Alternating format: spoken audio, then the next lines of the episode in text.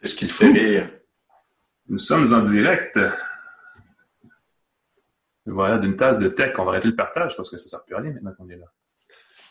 Nous sommes, Pascal et moi, en direct de nos bureaux à la maison relatif. Bonjour tout le monde. Bienvenue à une tasse de tech de ce jeudi 2 avril. Il est midi pile. Je vais maintenant partir la machine pour vrai. C'est fou! Et c'est parti dans trois dans. Et c'est parti dans trois dans. Et, et on est en, direct dans trois dans. Oh, on. Et c'est parti.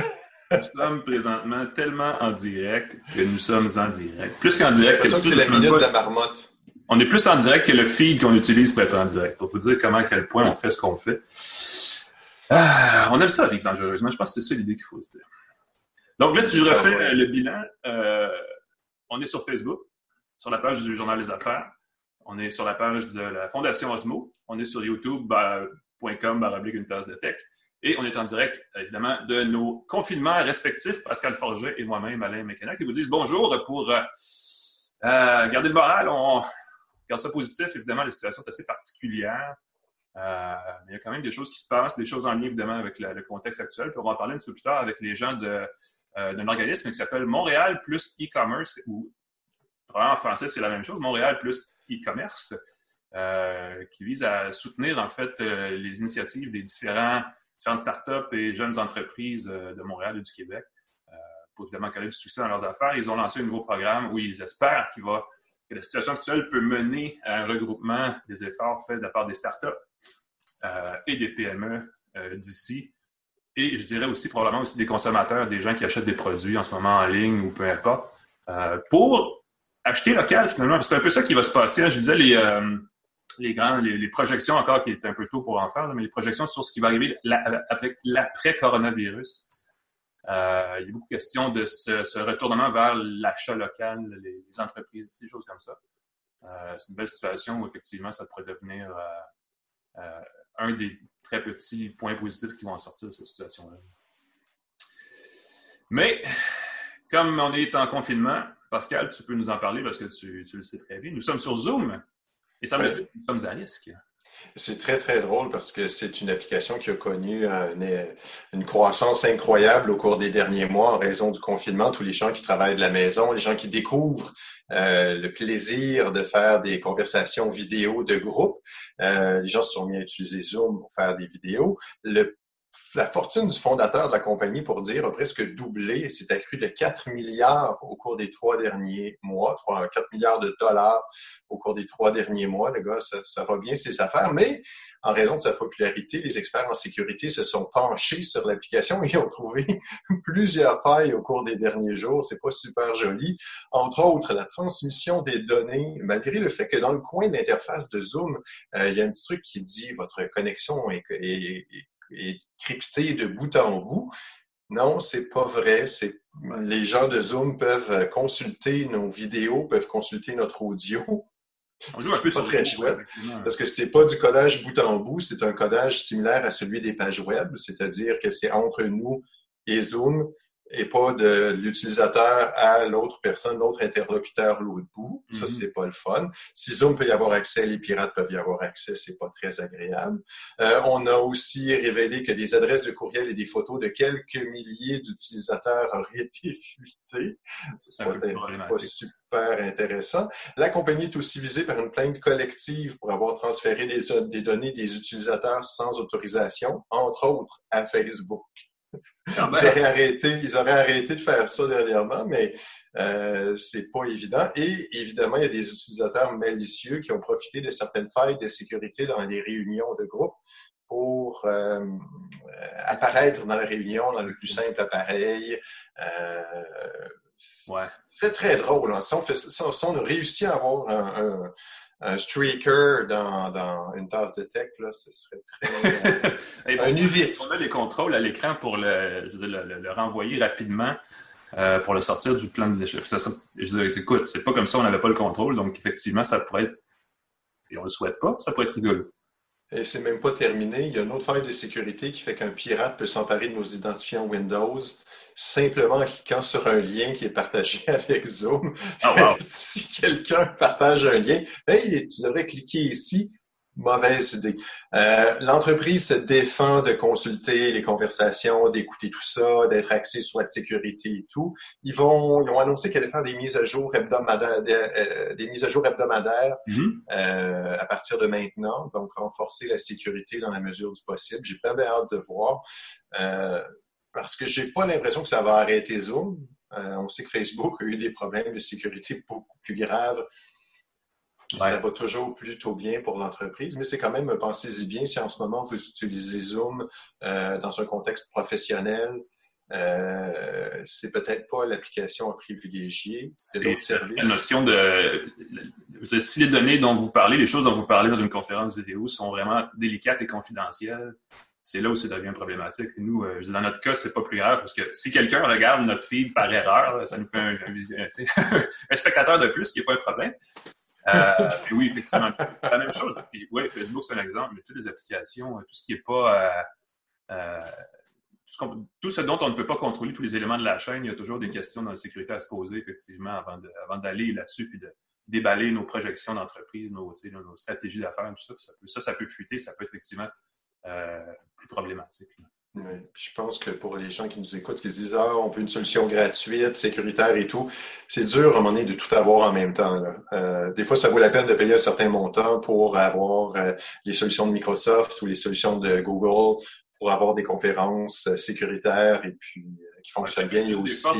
un, des atouts de, Zoom, je pense, c'est que les applications de Microsoft Teams, qui est très populaire en entreprise, Slack aussi, sont pas 100%, offrent pas 100% de ce que les gens désiraient dans une solution embarquée mon crayon vient de faire un saut. Mais effectivement, c'est peut-être ça la, Puis je regardais les alternatives. Il existe d'autres outils de vidéoconférence. Il y a des, des, outils open source, mais euh, effectivement gratuits, il n'en existe pas.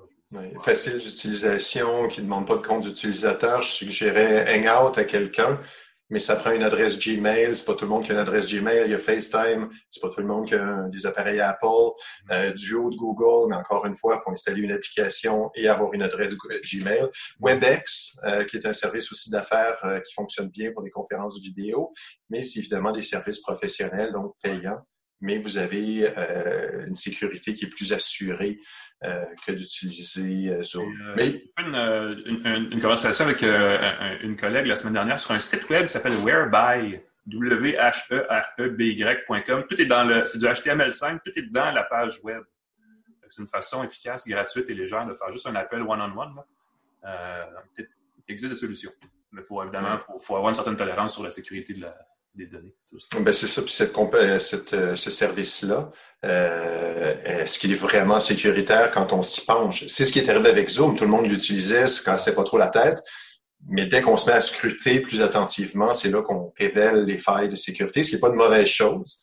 mais il faut toujours rester conscient de ce risque-là. De ces limites, exactement. On n'a rien, on n'a rien pour rien. Il ben, faut dire que c'est ça, on, on s'intéresse à ça parce qu'il n'y a jamais autant de d'intérêt, vu les circonstances, vers les services vidéo en ligne. Je disais la semaine dernière, les services musicaux en ligne, eux, connaissent moins de une baisse un peu de leur popularité dans certains quartiers. Euh, dans certains quartiers, dans certaines régions du monde, en tout cas dans certains pays. Notamment, certains quartiers du monde. des grands quartiers. Euh, et c'était le cas pour Spotify. Je ne sais pas si c'est en réaction à, ça, mais ils ont lancé une version, et là, j'ai hâte de voir c'est quoi la différence entre ça et une version normale de Spotify, mais une version pour enfants, donc, du service musical en ligne.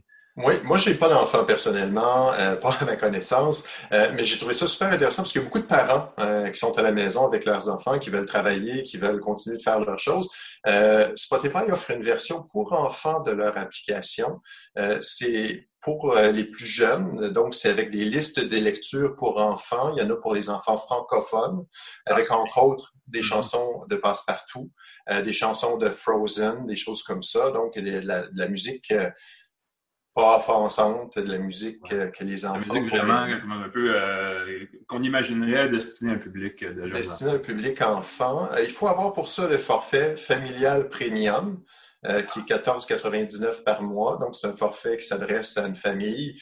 Euh, chacun peut avoir son compte, chacun peut avoir ses préférences musicales, ses listes de lecture et ainsi de suite. Et là, pour les plus petits enfants, il peut y avoir des listes de lecture comme ça. Je trouve ça super chouette comme initiative. Ça permet aux enfants de s'initier à, à, la musique. Ma crainte, évidemment, c'est que ça va confiner les enfants dans, dans le style de musique formaté pour mm. enfants, ce qui n'est pas nécessairement quelque chose qui va les éveiller, je sais pas moi, aux, Beatles ou à, à, des groupes rock. Euh, des, beau dommage, par exemple. Beau dommage, par exemple. Tu sais, la musique, euh, en tant que personne plus âgée, je sais pas qu'est-ce que les adultes d'aujourd'hui font écouter à leurs enfants. Peut-être mm. les Spice Girls ou les Backstreet Boys. Il y a une question de groupe d'âge aussi parce que euh, c'est sûr qu'il y a un certain âge où toute cette notion de musique populaire, tout ça, échappe complètement aux jeunes. C'est sûr qu'elle rendu, ceux qui sont probablement en âge d'aller à l'école primaire au moins, là, c'est, mes enfants, on, on, partage un compte Spotify familial.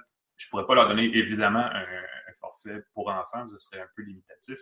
Même ma plus jeune, euh, je veux dire, elles vont, elles, se partagent, les enfants se partagent les listes musicales, se partagent la musique, une influence, puis évidemment, c'est un mix de euh, francophone, anglophone, pop. C'est sûr que c'est ça dépend évidemment de chacun. Chaque famille a ses propres, euh, propres goûts, naturellement, et probablement aussi ses propres besoins musicaux. Cela dit, il euh, n'y a pas de mauvais, il n'y a pas de mal à inciter aux enfants à écouter de la musique parce que ça leur évite d'aller sur YouTube euh, pour de la vidéo ou de passer trop de temps à faire un truc qui est audiovisuel. Donc, c'est une façon différente de se divertir aussi. pendant qu'ils jouent, pendant qu'ils font des choses de leurs mains, ils peuvent quand même écouter de la musique sans être contraints d'être devant l'écran euh, et, et, ça, c'est quelque chose qu'on peut évidemment écouter avec ces haut-parleurs connectés. Euh, Google Home et compagnie peuvent demander les listes de lecture une fois que c'est configuré correctement. Euh, ils ont lancé euh, Spotify il y a quoi, la semaine dernière, il y a deux semaines. Le temps est tellement compressé avec euh, le confinement, je ne sais plus. le service duo pour les couples. Donc, pour euh, deux, un couple qui est à la maison, qui veut se partager une liste de lecture, ça permet de créer une liste de lecture de couple. J'ai essayé avec une amie avec qui je partage des goûts musicaux et c'est très, très drôle parce que ça propose pas les chansons que j'écoute, ça propose pas les chansons qu'elle écoute, mais des chansons qui sont un peu entre les deux. Ah oui? Donc, on, rit beaucoup. C'est quoi une chanson entre deux autres chansons? C'est le même genre musical ou? C'est, disons, euh, je sais pas moi, euh, euh, Serge Gainsbourg que j'écoute et elle écoute euh, Céline Dion, ben, ça va être quelque chose... un francophone entre les deux, quelque chose qui ressemble. Francophone entre les deux. c'est assez particulier et on rit beaucoup parce que souvent, ça va être une chanson d'un interprète qu'on connaît tous les deux, mais une chanson qu'on n'aimerait pas nécessairement. Ah oui, OK. et donc, on a beaucoup de plaisir, mais ça évite les chicanes de couple. C'est des chansons que les deux devraient aimer quand on veut écouter une liste de lecture et c'est généré automatiquement en fonction de ce que chacun écoute. Chacun conserve ses listes de lecture indépendantes, mais la liste de lecture duo est très, très drôle. en plus, il y a une euh, Pour les couples en confinement, là, ça peut être une option, la version duo euh, de Spotify, ou même les couples qui sont séparés à cause du confinement. Euh, ça peut permettre de créer une liste de lecture qu'on peut écouter. Euh, séparément, effectivement, bon point. Qui fait penser à l'autre. hey, en fait, c'est une occasion de redécouvrir des trucs en ce moment aussi. bien des gens, je ne sais pas si... Moi, quand j'étais jeune, je sortais, je ressortais mes vieilles consoles de jeux vidéo ça fait que la prochaine actualité, moi, vient me chercher un Atari 2600. J'avais ça quand j'étais vraiment pas très grand. Ouais. De temps en temps, pour, euh, juste pour comparer, pour revenir à ce fameux joystick avec un bouton, qui est quand même le, début des jeux vidéo grand public euh, chez nous. mais là, bientôt, je veux dire, on ne pourra plus rien faire. L'intelligence artificielle va nous battre à tout. J'ai trouvé ça très drôle, moi aussi, comme nouvelle, parce que l'Atari 2600, c'est la première console que j'ai eue moi-même à la maison. Ah, J'étais tellement, on jouait à Pac-Man, une version de Pac-Man épouvantablement mauvaise, mais c'était euh, fantastique, révolutionnaire, des grosses cartouches. Euh, Google a annoncé qu'après avoir battu les humains à Go, euh, le jeu extrêmement complexe, évidemment, avoir battu les humains aux échecs, le jeu vidéo StarCraft 2, oui, c'est vrai. L'intelligence artificielle peut jouer à ça. Euh, L'intelligence artificielle Google DeepMind, dans une version qui s'appelle Agent 57, a réussi à battre 56 jeux de la console Atari 2600, des jeux classiques, entre autres euh, Pitfall, oh. une espèce de jeu à l'Indiana Jones, Montezuma's Revenge et Skiing. Un jeu où avec ton joystick, tu, tu skiais en des obstacles. la, la, la, écoute, c'est des jeux qui doivent tenir dans une Apple Watch. Là. C'est, avec de la mémoire à revendre. oui, non, effectivement, c'est des vieux jeux. Puis c'était pas très compliqué. C'est dans les loin des, des, plateformes ouvertes et des jeux multijoueurs aussi. Là. Ah oui, puis c'était toujours le même niveau. Là. Il y avait genre trois ou quatre niveaux et euh, c'est ça. À savoir si euh, Agent 57 a réussi à trouver. Il y avait souvent des, euh, tu sais, les fameux Easter eggs. Là, ça a commencé un petit peu euh, dans la vers la fin de la console Atari 2600. Je ne sais pas s'il est capable de, voir, de trouver ces choses-là, par contre. Pas, il aurait fallu probablement lui dire de chercher les Easter eggs. Il semble que les jeux, là, Pitfall Institute, ont été difficiles pour l'intelligence artificielle, les versions précédentes, parce que pour avoir les résultats, pour avoir sa note, savoir si on a réussi, ça prenait un peu de temps. Fait que l'intelligence artificielle n'aimait pas ça. Ça prenait du temps pour comprendre si ah. elle avait réussi ou non. Euh, et finalement, boum, les 56 jeux, l'intelligence artificielle peut battre euh, sans problème. Ça me fait un peu peur parce que l'étape suivante, évidemment, c'est qu'ils s'arment et on sait ce qui se passe dans le film Terminator. Euh, c'est imminent. Je, pense que c'est 2600 Terminator d'un Atari 2600, Terminator, c'est tout. Euh, le saut logique. Ouais. Un saut de puce. Je pensais qu'ils vont construire un robot, puis là, elle va jouer des vrais jeux, du sport, genre tennis, euh, n'importe quoi. On va voir la suite. je suis pas rendu à Terminator encore. Entre Montezuma's Revenge et Conquérir le monde, il n'y a, qu'un pas. hey, D'autres régions du monde, ben, euh, toutes les régions du monde sont affectées, mais là où ça brasse surtout aux États-Unis, c'est en Californie. Euh, ça serait le fun que quelqu'un. On, on, trouve beaucoup d'exemples de grandes entreprises qui font leur part pour aider à passer le moment souvent beaucoup d'exemples qui viennent de l'étranger. Dans ce cas-ci, c'est Google. qui va quoi, qui va offrir l'Internet gratuit à tout le monde? Qu'est-ce qui se passe? Et je trouve ça très, très chouette comme initiative. Google a décidé de mettre en place 100 000 points d'accès Wi-Fi en Californie, en banlieue, selon ce que j'ai compris. Euh, des points d'accès Wi-Fi qui vont être gratuits pour les trois prochains mois. Euh, ça fait suite, c'était euh, dans le, contexte là, que euh, on a annoncé que les écoles en Californie allaient être fermées jusqu'à la fin de l'année scolaire là-bas, en raison du coronavirus toujours. Donc, pour favoriser les études à la maison, pour que les enfants aient accès à Internet, ils vont aussi distribuer des Chromebooks à des milliers d'élèves pour que les élèves puissent suivre leurs cours et étudier à la maison. Mm-hmm. Et avec les points d'accès Wi-Fi gratuits, ben, ça va peut-être leur permettre, je ne sais pas si ça va être permis, mais de de se déplacer dans un parc auprès d'un point d'accès Wi-Fi et pouvoir euh, étudier sans être nécessairement enfermé à la maison, euh, ce qui est la, façon la plus sécuritaire, mais on peut imaginer des points d'accès dans des quartiers relativement denses qui sont accessibles de la maison, euh, du salon par exemple aussi, c'est ça, tu peux te déplacer et tu as une bonne connexion Wi-Fi. Euh, on assume toujours que tout le monde a une bonne connexion Wi-Fi à la maison. Euh, puis Google, en même temps, a 100 000 points d'accès pour faire toutes sortes de collectes de données, d'expériences au niveau de, la consommation. Fait que j'ai hâte de voir ce qu'ils vont tirer de ça. Puis après ça, ben, ils ont 100 000 points d'accès Wi-Fi qui vont peut-être être, euh, devenir payants, qui vont devenir un nouveau service offert par Google en Californie. À suivre, ben oui. Euh, une autre entreprise californienne qui fait quelque chose qui pourrait inspirer les, euh, les, euh, les, compagnies de cartes de crédit ici, en tout cas, ou les banques au Canada, c'est Apple et son Apple Card, qui est évidemment accessible seulement aux États-Unis, qui a décidé de reporter les frais d'intérêt. En fait, je pensais que de toute façon, il n'y avait aucun frais d'intérêt sur l'Apple Card. Ça a peut-être été mal annoncé quand ben, ils ont produit l'année dernière.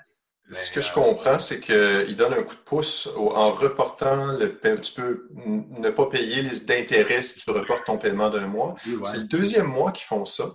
Ah, c'est quelque chose qui est surprenant. Et euh, c'est un petit répit pour ceux qui ont perdu leur emploi, évidemment, mais c'est aussi un répit pour ceux qui ont dû s'équiper pour travailler avec euh, à la maison. Euh, ceux qui ont dû acheter un ordinateur, un iPad, et ainsi de suite pour les enfants. on sait qu'avec la carte de crédit Apple, tu as un petit rabais sur les produits Apple. Fait que j'imagine qu'il y a des gens qui ont dû mettre des choses sur leur carte de crédit qui vont être bien contents de soulager comme ça un peu des frais d'intérêt.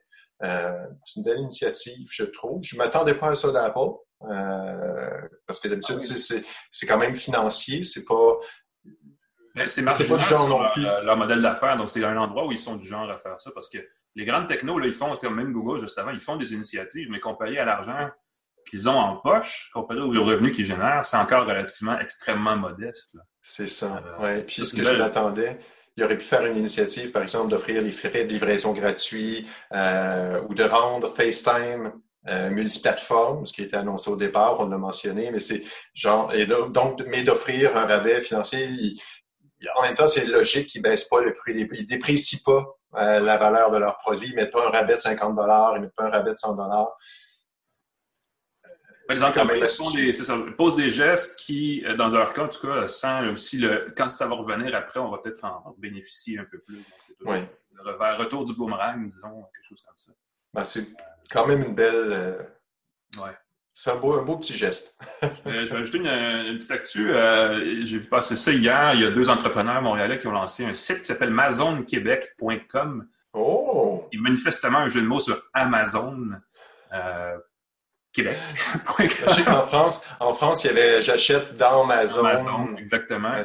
veut, ça commence à être mis en place. C'est un site web où ils espèrent regrouper ce que les produits et services que les startups, les entreprises PME québécoises, manufacturières euh, et plus encore, là, euh, vendent en ligne. Ils veulent regrouper tout cela pour aider un peu le, commerce, l'achat local.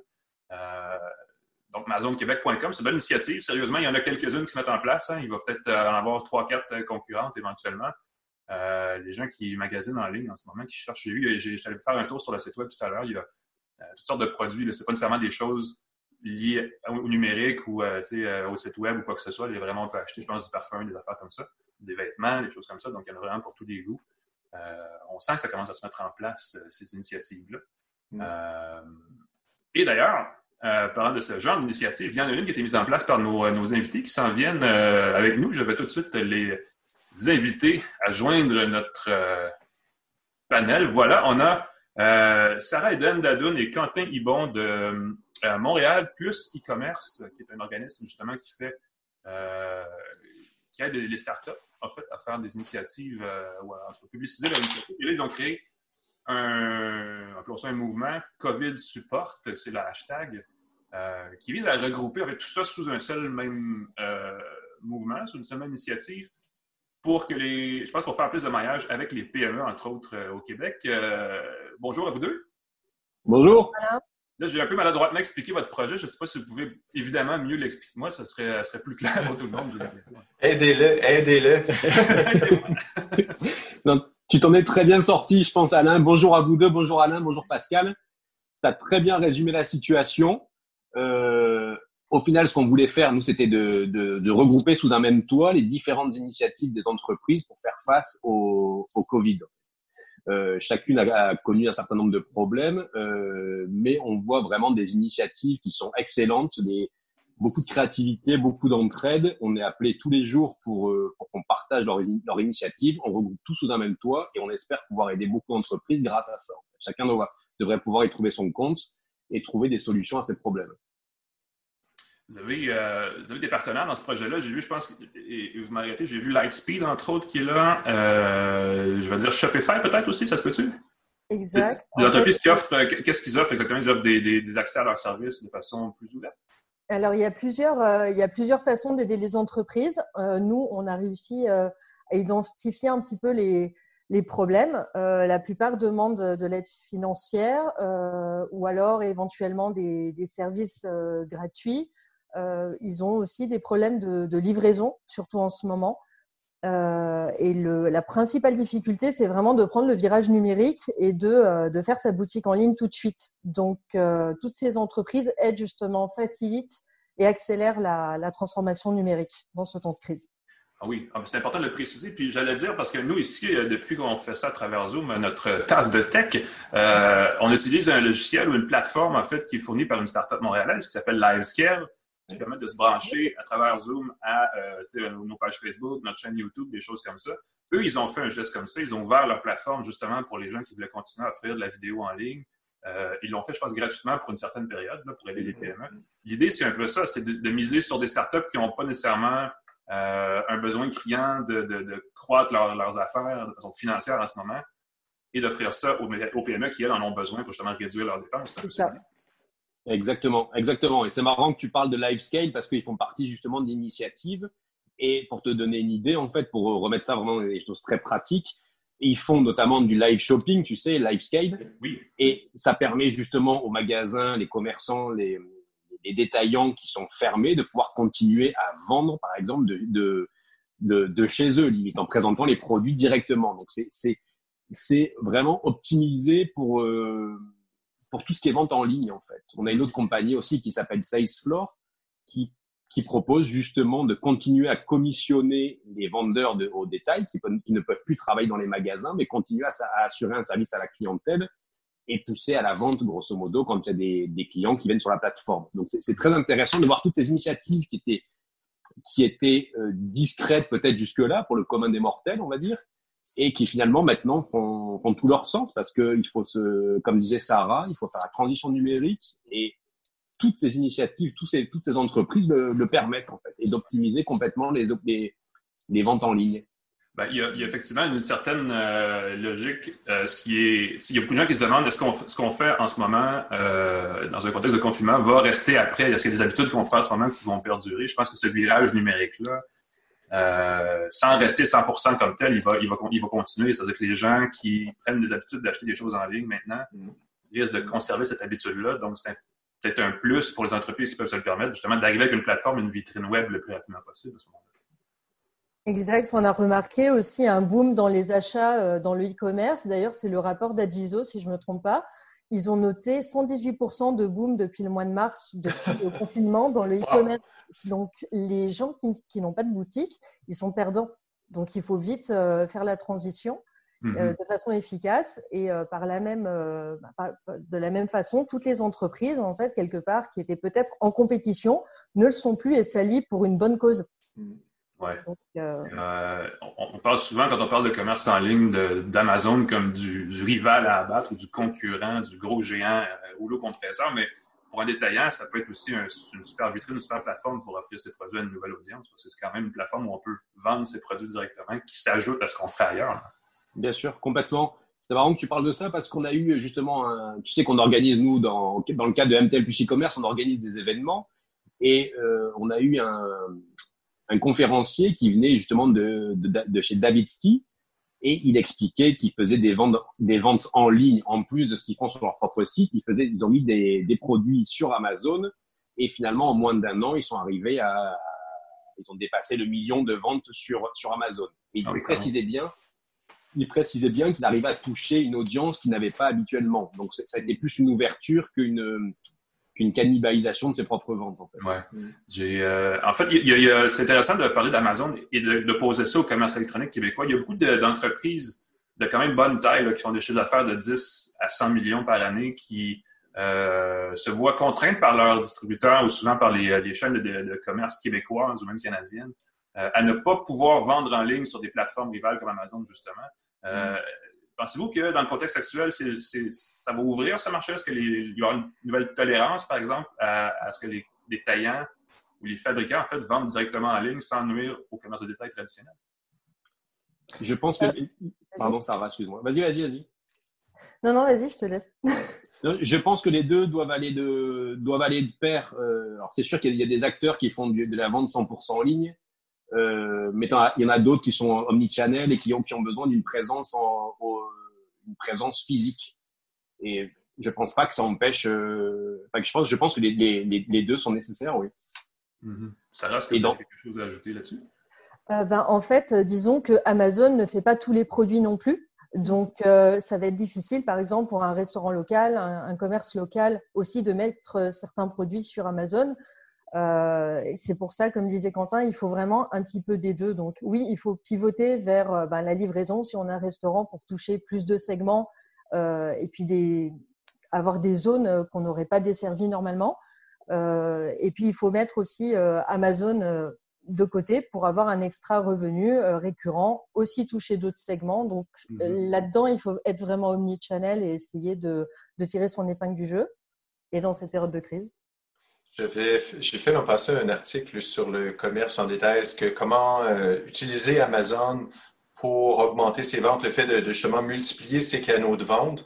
Et le conseil qui m'avait beaucoup euh, plu, c'était d'offrir certains produits plus génériques sur Amazon, mais de conserver euh, sa particularité. Euh, de, de, garder les produits édition spéciale, des produits où on peut avoir une attention, euh, offrir euh, une relation plus particulière avec sa clientèle sur son site.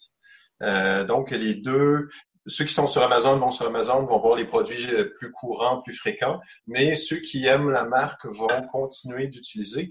Et c'était une façon de se prémunir euh, si jamais Amazon changeait ses politiques, changeait ses frais de livraison et ça devenait plus avantageux pour le petit commerce, euh, de, continuer d'avoir son site en ligne et de basculer sur d'autres plateformes ou tout simplement continuer ses activités euh, sur son propre site seulement et dire bye bye à Amazon si jamais c'est plus intéressant. Alors, c'est une très bonne intervention, euh, Pascal, justement, comme tu mentionnes, parce qu'effectivement, le fait de passer par Amazon, à date, Amazon ne te donne pas accès, si tu veux, à tes mots-clés, à ton data des gens qui viennent et tout ça. C'est pour ça qu'il est quand même impératif d'avoir sa propre boutique. Donc, CD d'Amazon, oui, mais il faut avoir sa propre boutique pour savoir aussi quel est le flux de trafic, euh, d'avoir des données pertinentes donc sur ton audience qui vient acheter, quand, comment, à quelle fréquence. Euh, Amazon, ça reste une aide, mais vraiment tout déléguer à une tierce personne, c'est un petit peu risqué. Effectivement, comme tu mentionnes, c'est vrai. Si, si, je puis me permettre d'ajouter quelque chose par rapport à ce que tu disais, Pascal, euh, c'est important aussi, il faut que tu t'imagines, on a, eu plusieurs cas comme ça, des, hum, des commerçants qui ont un stock spécifique, des produits des fois qui sont faits au Québec, qui vont plutôt vendre en, en boutique, et ce serait pas rentable pour eux de les vendre sur Amazon, vu la, la commission qu'Amazon prend à peu près 30%. Donc, ils vont mettre par contre en ligne sur Amazon des produits qui viennent de Chine à plus forte marge, si tu veux. Sinon, ce serait pas rentable du tout pour eux. C'est pour ça qu'une partie du stock peut se trouver sur Amazon, mais ce sera pas l'intégralité du stock qu'on va retrouver en, en boutique. Oui, c'est super important. Mm-hmm. effectivement. Euh, votre, votre organisation, évidemment, euh, vous me disiez, je pense que vous comptez 15 000 membres là, de gens qui travaillent évidemment, euh, en gros, dans l'écosystème startup euh, à Montréal. Euh, vous devez avoir un peu d'écho. Évidemment, d'entreprises et de mauvaises nouvelles en ce moment de coupures, de fermetures temporaires ou même dans certains cas, on crée des, fermetures permanentes. Dans le monde de la startup, où peut-être le, le, modèle d'affaires n'est pas nécessairement aussi euh, à court terme en termes de rentabilité. Est-ce que, la situation est critique? Comment, on réagit au contexte actuel dans, dans cet écosystème-là, selon vous? Alors, les startups ont vraiment beaucoup de chance parce que euh, ils ont des structures qui sont un petit peu moins rigides au niveau des politiques. Ils ont l'avantage de pouvoir pivoter. Donc, en temps de crise, ils peuvent vraiment saisir l'opportunité qui s'offre à eux, avoir de la visibilité, continuer à aider donc euh, des bonnes causes et puis euh, en pivotant, en fait, ils font euh, front à la demande parce que la demande a complètement switché au mois de mars. Il y a beaucoup de changements, il y a beaucoup de, effectivement de, ben, évidemment la demande et les, la consommation, les habitudes de consommation des jeunes entreprises aussi. Euh, j'imagine que les entreprises qui sont en mode développement pour un horizon de 2-3 ans sont moins affectées par la situation, mais effectivement, on voit le peut-être que l'investissement va être différent aussi. Je ne sais pas si vous parlez avec des gens du secteur plus financier. Euh, il doit y avoir quand même une certaine, une certaine hésitation à investir dans des projets de start-up en ce moment. Je pense qu'il y a quand même beaucoup de, beaucoup de projets qui sont mis, euh, qui sont mis euh, on hold et euh, avec ce manque de visibilité, on ne sait pas pour combien de temps il y en a. Euh, mm. c'est sûr que je pense que ça, ça ralentit quand même beaucoup. Mm-hmm. Oui, ça ralentit. Ça ralentit les investissements. toutes les rondes de financement là sont pratiquement gelées. C'est fou quand même. Est-ce que est-ce qu'il y a un endroit où on peut aller pour voir les initiatives? Parce que vous, vous regroupez ça sous le, mouvement, sous le, mot-clic euh, COVID Support. Est-ce qu'il y a un endroit où on peut aller, un site web, une adresse où on peut aller voir pour voir quels sont les services offerts par les startups? Si on est une PME puis on veut voir qu'est-ce qui est possible d'adopter, d'utiliser? Oui, donc euh, nous, nous avons notre plateforme, mais nous, nous encourageons en fait aussi la collaboration dans l'écosystème startup. Donc, euh, nous, on va relayer aussi les, les offres donc de, bah, des autres organismes euh, bah, qui viennent vers nous, qui ont quelque chose à faire. Et puis, avec ce, ce mouvement, on a eu aussi de l'écho à, à Toronto. C'est bizarre parce que nous, ici, on est à Montréal et on essaye justement d'avoir plus de visibilité, de visibilité pour les PME montréalaises. Mais euh, à Toronto, on a eu aussi des échos. Où on a été euh, euh, cité comme une source qui regroupe justement toutes les initiatives. Donc, euh, éventuellement, je t'enverrai ce, ce lien-là. Mhm. Mais euh, il y a beaucoup d'organismes en ce moment qui rediffusent euh, et qui participent à l'effort collectif. Donc, euh, là-dessus, on est vraiment tous ensemble euh, sous le même toit. On a... Ben, écoutez, c'est une belle initiative, évidemment. C'est un moment critique. Espérons que ça va peut-être créer des habitudes durables auprès des PME. Ça a toujours été un problème. Euh, on a souvent parlé, même ici à une tasse de tech, au fil des dernières années, de ce maillage qui manque entre le, ce qu'on appelle le Québec Inc. et l'écosystème startup pour créer un marché local, en fait, qui, qui se nourrit de lui-même.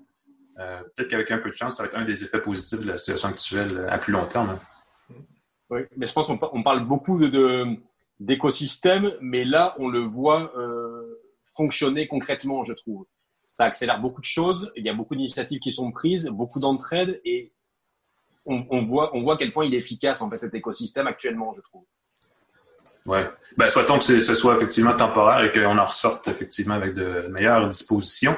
Euh, bonne chance avec la suite. Euh, j'espère que ce, projet-là va, continuer. Euh, évidemment, les, startups intéressées, intriguées, les PME peuvent aller voir. Euh, il y a le site web de c'est Montréal. Moi, Montréal plus e-commerce. Donc en fait, euh, c'est vraiment faut taper Montréal plus e-commerce dans la barre Google, ça, ressort. Et puis on a fait un onglet tout de suite. Donc c'est Covid support. Toutes les, entreprises euh, qui sont sous cet onglet-là. Évidemment, notre notre team est un petit peu débordé, donc on essaie de monter toutes les initiatives comme on peut, de faire le tri aussi. Euh, pour savoir vraiment à quel point ça va euh, aider les PME, les détaillants et les startups euh, dedans. Mm-hmm. Et puis, euh, donc, on est encore dans, dans cette phase-là, mais on a déjà plein de belles initiatives qui sont sur le site.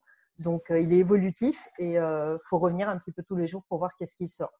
Voilà. Donc, Montréal plus e-commerce, ça se google bien. Je pense que c'est même Montréal plus e-commerce.co, c'est quelque chose comme ça. Exactement. Ouais. Les gens sont intéressés par Montréal est un peu compliqué, mais si jamais tu le tapes dans, dans Google, Montréal plus e-commerce, il sort. Il n'y a pas de. C'est la magie de Google. la magie de Google, ils sont géniaux. Ben, merci beaucoup euh, d'être venu à notre balado. Euh, Sarah Eden Dadoun et euh, Quentin Ibon de Montréal plus e-commerce de l'initiative COVID Support. bonne chance pour la suite, évidemment. Et puis, on va suivre votre projet de près, il n'y a aucun doute. Donc, merci beaucoup d'avoir été avec nous aujourd'hui.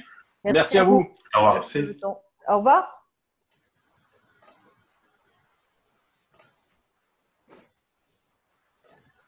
Et c'est là où on y va avec le bidouillage de Zoom qui est pas euh, qui est conçu pour autre chose que, la conférence balado et quand même qui permet de euh, se rencontrer virtuellement. C'était quand même assez intéressant puis c'est c'est une situation exceptionnelle. Je n'ai pas compris.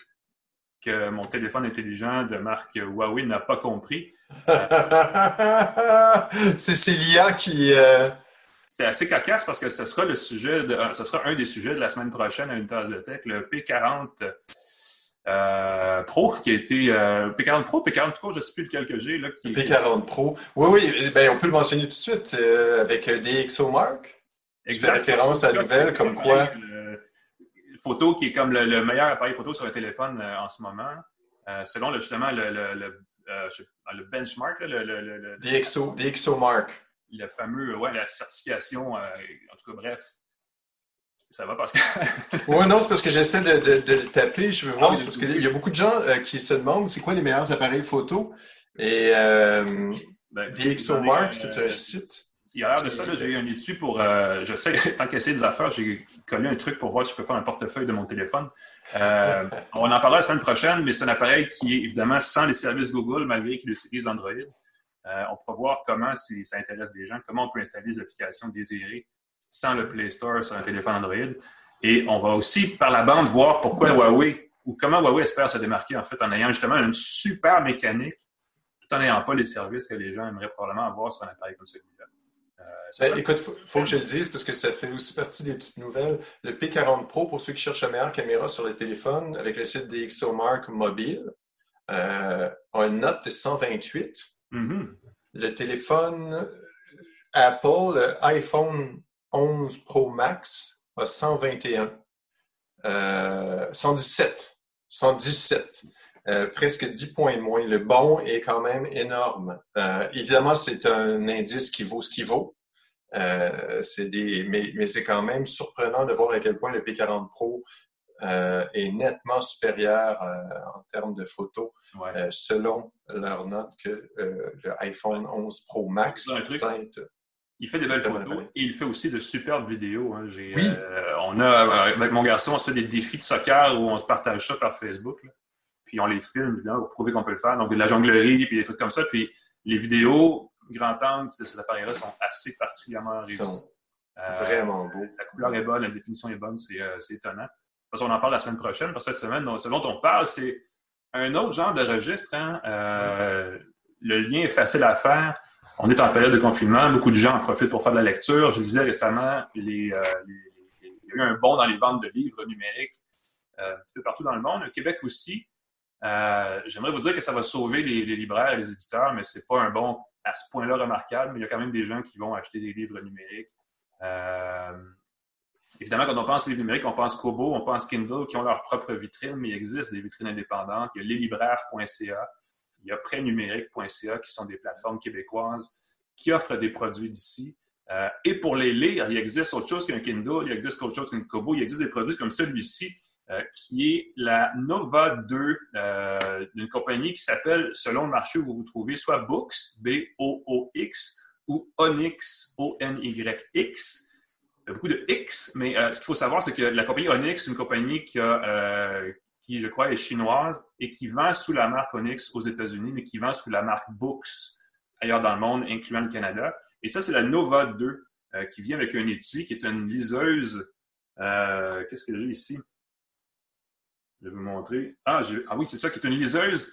Euh, évidemment, à écran e-ink de 7,8 pouces. Ça, c'est une technologie d'affichage monochrome, comme vous pouvez le voir, et qui utilise Android 9.0 ce qui est un différenciateur marquant par rapport à un Kindle, justement, Kobo, parce que comme c'est Android euh, version relativement en stock, on peut installer les services Google, on peut installer le Play Store, et là, on peut charger des applications qui vont au-delà de la lecture de livres. C'est vraiment avoir un peu le meilleur des deux mondes. Si vous êtes un lecteur avide euh, qui aime, par exemple, de temps en temps aller euh, brancher des écouteurs, écouter de la musique et tout ça, ben, on peut le faire à même un appareil, ce qui n'est pas le cas avec un Kindle ni un Kobo en ce moment. Euh, il y a du Wi-Fi, il y a du Bluetooth, il y a, tout ce qu'une petite tablette comme ça aurait normalement en termes de mécanique, avec un écran qui lui permet de durer sur une seule charge, on dit entre 6 et 7 semaines. La, euh, pile est vraiment increvable. C'est l'atout d'un affichage comme celui-là qui ne se rafraîchit pas très souvent. Il y a un mode d'affichage où on peut voir des vidéos en noir et blanc. On peut aller, par exemple, sur Facebook, descendre le fil d'actualité et voir vos vidéos en noir et blanc. C'est un peu bizarre, mais ça se fait. Ça, se fait. On dit que ça se fait, mais. c'est techniquement possible, ne pas dire que c'est le fun. Euh, mais si, tu sais, je ne sais pas, pour qu'il y a une urgence sur Facebook, ça, pourrait être, ça pourrait être possible d'aller le faire. Euh, il y a un rétroéclairage, euh, et ce qui est intéressant, c'est que c'est un rétroéclairage à deux tons. Il y a une lumière, la fameuse lumière blanche d'un tel, appareil comme celui-là qu'on reconnaît, là, et il y a un deuxième réglage pour enlever la lumière bleue. Comme un fil de lumière bleue, mais dosage, dosable, qu'on peut réduire pour avoir vraiment une. Euh, comme, si on avait un livre en papier un peu jauni, un peu sépia. C'est vraiment drôle parce que ça enlève évidemment l'effet de lumière bleue, que beaucoup de gens. On a vu les études là-dessus, beaucoup de gens veulent l'éliminer, puis c'est correct. Mm. Euh, mais ça permet aussi de personnaliser un petit peu la, couleur de l'écran, euh, ce qui est intéressant parce que le, de base, c'est noir et blanc, c'est gris et noir, donc c'est peut-être pas super séduisant, mais avec la lumière, ça permet euh, d'avoir cette personnalisation-là et aussi, évidemment, de mieux lire quand il fait moins clair. Donc, l'idéal étant toujours d'avoir une lumière qui éclaire sur l'appareil, mais il y a beaucoup de gens qui lisent le soir euh, avant de se coucher, puis ils veulent un éclairage intégré. Euh, donc, celui-là est ajustable et il évite justement l'effet de lumière bleue, donc c'est un gros plus. ça vient avec, quand vous l'achetez avec des accessoires, par exemple, là, j'ai un superbe tuyau je ne sais pas en quel euh, dérivé de polymère, là, mais ça, ça, imite un peu une pochette de, de livre. Euh, oh! Ça, là, et ça, je vais vous le dire parce que ça arrive. c'est un bug. Quelqu'un qui t'appelle et qui te demande si euh, tu es, en direct en ce moment? C'est fou. Non, mais c'est pour une raison ou une autre, tout le monde fait du Messenger euh, vidéo ces temps-ci, puis ça, ça, ça, pop à tout moment, puis c'est pas comme un téléphone normal, c'est difficile à gérer. Bref, la technologie, les amis, ça fait ça des fois. Désactive tout, Alain, désactive tout. Mon téléphone est en mode... Euh, téléphone est en mode silencieux. J'étais rendu à dire, en plus de l'étui, il y a le stylet. Euh, parce que ça, c'est l'autre particularité de cet appareil-là, c'est qu'il est conçu en partie pour lire des livres, mais surtout pour faire de la prise de notes, du dessin, euh, du gribouillage. Ce qui est intéressant, c'est que l'écran est tactile, comme un écran de tablette normal, mais il y a aussi une, Il réagit différemment. Il est tactile aussi avec un stylet, et si vous utilisez le stylet, il ne détecte pas les, la paume de la main, entre autres, ou les doigts. Donc, on peut vraiment prendre des notes, s'appuyer dessus. Moi, je suis gaucher, et les appareils comme ça, pour gaucher, sont un paquet de trous d'habitude. Euh, tu vois ce que je veux dire? Puis, euh, celui-là fait plutôt bien. Le stylet, Là, on se dit, ah, l'écran est un appareil euh, un peu weird, ça doit être une qualité douteuse, mais le stylet fait très bien. Il y a 4096 niveaux de pression différents qui sont détectés. Ça permet vraiment de faire des traits très nuancés pour les gens qui aiment beaucoup dessiner. Euh, c'est vraiment un bel appareil. Moi, le format me convient très bien. Toi, je sais, Pascal, tu as quelque chose d'un peu plus gros chez toi, tu préfères peut-être quelque chose d'un peu plus euh, costaud, mais évidemment, ça, c'est. c'est le modèle de 13.3 pouces. C'est une page complète. C'est une page 8,5 par 11. C'est le format A4. Euh, et euh, c'est le modèle Books Max 3. Même processeur, même technologie, pas de rétroéclairage. Euh, ton modèle est vraiment axé pour la lecture, donc c'est le fun d'avoir un rétroéclairage. Celui-là n'en a pas. Euh, et c'est vraiment chouette pour écrire parce que tu as une page complète. Mm-hmm. Et l'avantage de pouvoir installer les applications qu'on veut parce que c'est Android à la base, euh, c'est qu'on peut installer évidemment euh, celle de sa librairie en ligne, on peut installer l'application Kobo, on peut installer l'application Kindle, mais on peut aussi installer des applications comme Pocket, que j'aime beaucoup, beaucoup, qui permet de mettre de côté des pages web et de les lire euh, à tête reposée, de lire sans distraction, sans publicité, et je trouve ça formidable. Et évidemment, à tout moment, on peut annoter. Et comme c'est une tablette qui est pensée, comme l'écran de 13.3 pouces le permet, on peut diviser l'écran en deux, avoir son texte d'un côté qu'on lit, et de l'autre côté, euh, prendre des notes. Oui. Euh, donc, pour euh, la prise, c'est vraiment euh, fantastique. Quand tu es gaucher, c'est un peu compliqué parce que tu écris. écoute, j'accrochais souvent la page là, qui, passait, mais il y a un mode gaucher, mais on mm-hmm. s'y habitue. Mais je trouve ça vraiment chouette. Et il y a le lecteur d'empreinte digitale dessus. Ah oui, donc, oui, c'est un gros plus. on peut déverrouiller sa tablette régulièrement, juste avec son, pouce, là, plutôt que d'entrer le code. Pourquoi j'ai dit régulièrement? C'est clairement plus actif sur la productivité euh, dans ce cas-là.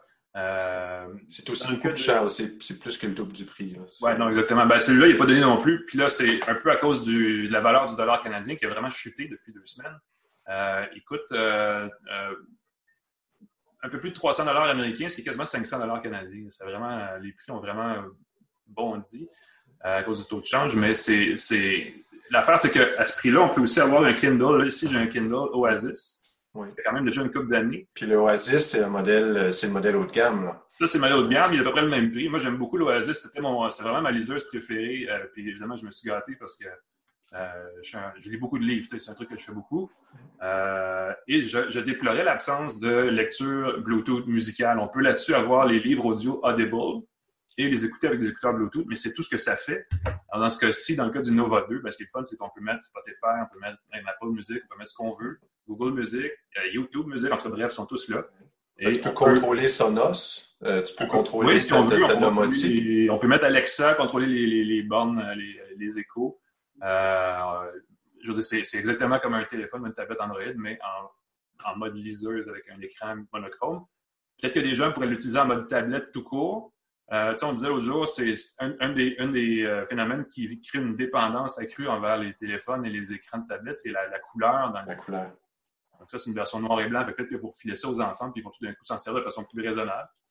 Allez savoir. Il doit y avoir des jeux de mots croisés, sudoku, des choses comme ça qui sont là-dessus. Pour, ce genre de jeu-là, c'est parfait. Échec, sudoku, euh, mots croisés, c'est parfait. Sauf que pour lire la presse plus, par exemple, j'ai essayé ah non, mais là, c'est ça, non. Ça, ben, ça c'est extrêmement, c'est fort en graphique à ce moment-là. les photos ne sortent pas bien. Euh, le texte sort bien.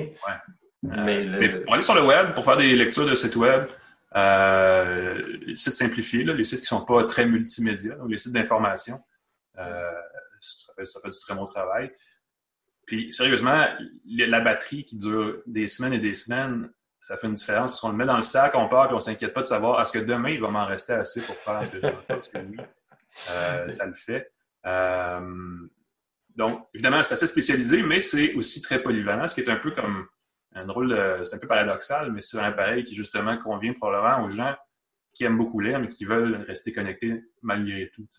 Euh, parce qu'on peut configurer les, alertes comme sur un téléphone pour qu'elles surgissent à l'écran. Fait que si on est vraiment, on lit, mais on veut pas comme être trop dans sa bulle. C'est une possibilité. Ça, c'est une fonction de, de, mettre une minuterie dans les liseuses. Je sais que les appareils comme ça sont conçus pour être minimalistes. Tu ne veux mhm. pas avoir une distraction, d'avoir euh, l'horloge, l'heure en haut, d'avoir des pop-up ou des notifications. Mais avec la Books, tu peux. Voilà. Euh, donc, tu peux te mettre une minuterie pour dire dans 10 minutes, euh, sonne, quelque chose comme ça. Tu peux le faire avec ton téléphone, c'est certain. Mais pour quelqu'un qui veut décrocher un peu, s'éloigner. Exact. Euh, je vais un truc, il y a un micro là-dessus. Oui. Ce que j'ai appris tout à l'heure. Puis là, je me demande soudainement, est-ce que je peux m'en servir pour parler à je ne sais pas qui, parce qu'il n'y a pas de haut-parleur. C'est-à-dire qu'il y, a du son qui passe seulement si on est des écouteurs. Euh, donc, c'est assez intéressant comme concept, mais c'est euh, évidemment probablement pour parler à des applications de reconnaissance vocale, mais c'est vraiment secondaire. Euh, on a parlé un petit peu de livres numériques, puis des différents, différents endroits où on peut s'en procurer. Évidemment, quand c'est une tablette qui n'est pas affiliée à aucune plateforme officielle, elle accepte très bien les formats EPUB, qui sont des formats euh, généralement utilisés par tout le monde sauf Amazon. Euh, mais on peut installer l'application Kindle et là avoir les fichiers, soit les mobiles ou les AW, je sais plus quoi, là, les fichiers. AWZ, ZW? Choses comme ça, ouais, spécifiques à, au produit Kindle. ce qui est intéressant dans le cas de la boutique dans le cas de, l'application Kindle, c'est qu'elle euh, euh, se synchronise peu importe où on l'utilise. Si on l'a sur son téléphone, sur sa tablette, sur une autre tablette, sur une liseuse, on peut tous, tout le temps retrouver la bonne page où on est rendu dans le bon livre. C'est un plus. Euh, le format EPUB est un format ouvert. C'est le format généralement utilisé par les sites comme le, site prênumérique.ca, qui est le site des bibliothèques municipales partout au Québec. donc, c'est peut-être une version plus, une façon plus logique de lire ces livres aussi. Euh, puis il existe plein d'outils pour gérer sa, sa, sa, médiathèque, sa bibliothèque personnelle sur son ordinateur en, lien avec ça. Euh, c'est un connecteur USB-C sur l'appareil, ce qui fait quand même assez... Euh, ça va vite. On peut brancher une clé USB avec la fonction d'Android qui s'appelle euh, On The Go, là, qui permet de générer, de créer comme un disque externe qui se branche pour avoir plus de stockage. Mais là-dessus, par défaut, c'est 32 gigaoctets, ce qui fait amplement le travail, dans le fond, quand on utilise ça de façon légère pour faire la lecture. On va pas mettre de vidéo là-dessus, puis on ne fera pas de photos non plus, donc ça limite euh, le, besoin d'en avoir plus.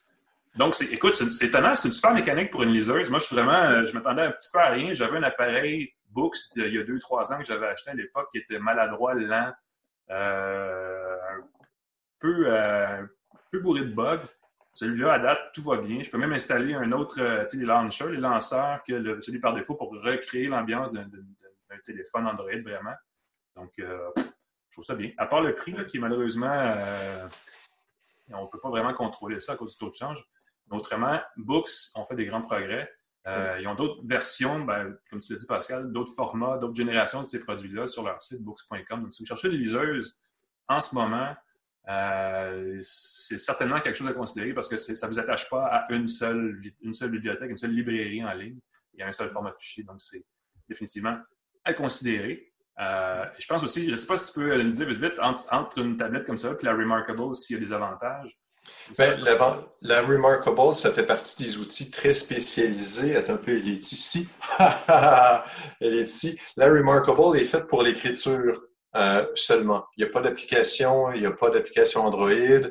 Euh, les fonctionnalités sont comptées, choisies, sélectionnées pour qu'on puisse écrire, lire, annoter et c'est tout. Et c'est voulu. On a ajouté ah euh, dernièrement, j'attends toujours d'ailleurs cette mise à jour-là, pour qu'on puisse sélectionner du texte et le copier-coller dans une autre page. Ah oui. Ce qu'on peut faire avec euh, un iPad ou n'importe quelle tablette depuis longtemps, mais c'était une fonctionnalité qu'on ne pouvait pas faire. Euh, on peut faire la conversion de texte avec la Remarkable, mais il faut avoir une écriture Irréprochable. C'est incroyable comment ça. C'est pas encore à point, peu importe l'appareil. Malheureusement, c'est pas encore à point. Donc, c'est très limité. Mais euh, le stylet de la Remarkable euh, reproduit vraiment la sensation du papier. C'est mm-hmm. vraiment impressionnant comment ils ont travaillé sur la pointe pour qu'il y ait un, léger frottement. Euh, et ça, c'est bien, bien le fun. Et d'ailleurs, j'utilise mon stylet. C'est le même type de stylet entre la Books et la Remarkable. J'utilise souvent le stylet de la Remarkable sur la Books pour avoir cette, petite sensation-là. Euh, j'aime beaucoup ça. Et une chose qu'il faut que je mentionne, c'est Books, en ce moment, travaille. Je, suis bien impressionné par ce qu'ils font. Parce que, oui, c'est un peu cher, euh, mais si Apple faisait un produit comme ça, ce serait probablement le triple du prix. euh, et, donc, et donc, je suis surpris parce que c'est quand même un produit qui est mince, qui est élégant, la pile dure longtemps, euh, ça fait ce que ça fait très, très, très bien. Et donc, oui, c'est oui, c'est plutôt cher parce qu'il n'y a pas de pomme dessus, mais je pense que c'est n'est pas non plus abusif comme prix. Euh, comparable, il y a beaucoup de fonctions sais, dans ce contexte-là, qu'un Kindle, par exemple, n'a pas. Euh, c'est ça. C'est que ça, c'est un gros plus. Il y a des appareils, il y a des versions moins chères de ces appareils-là aussi qui, si vous hésitez vraiment, j'aimerais savoir une liseuse, mais tu sais, je trouve que c'est un peu niché comme appareil. Ça, ça, ça, enlève, ça décloisonne beaucoup le concept de ça. Mais, mais, ça reste très niché. C'est pas, on peut acheter un iPad et c'est moins cher et ça fait sensiblement la même chose. Mais il faut acheter un stylet, il faut acheter euh, et la pile n'aura pas nécessairement la même euh, autonomie. Et moi, ce que j'imagine très bien comme concept, moi, ce que souvent ce que je fais, c'est que j'ai ma euh, tablette en papier électronique à côté de mon clavier et je prends des notes et, et, je peux changer de cahier. je peux et on peut aussi utiliser un iPad. Quelqu'un qui utilise un iPad peut en même temps travailler. Et là, tu as deux objets très très, très simple. Un qui mm-hmm. permet d'écrire, l'autre qui permet de consulter. Et là, tu as, vraiment le meilleur des deux mondes qui pèse presque rien. Et ce que je voulais dire, c'est que Books, leur prochain produit, euh, quand on les a vus, quand je les ai vus au CES, je pense que tu les as vus aussi, euh, c'est un téléphone. Téléphone à écran e-ink, donc à écran monochrome avec un appareil photo. Ça, j'ai hâte de voir comment ils vont gérer ça parce que quand je l'ai essayé, c'était un prototype. L'application a crashait, elle plantait à chaque fois. Oui, il ne faudra pas. C'était très, très prototype ce qu'on a vu au CS, mais l'idée de, de, voir un aperçu de ces photos en papier électronique. En noir et blanc, oui. ça ne sera pas. Il y a peut-être du délai avec la, situation actuelle qui vont lancer ça un petit peu plus tard, mais c'est effectivement quelque chose qui pourrait être, euh, va être à suivre sans, sans, sans doute. Là. ce qui est le fun, c'est que la pile du téléphone pourrait durer. C'est pas le premier téléphone avec un écran papier électronique, mais euh, ça pourrait être pas mal fun au niveau de l'autonomie.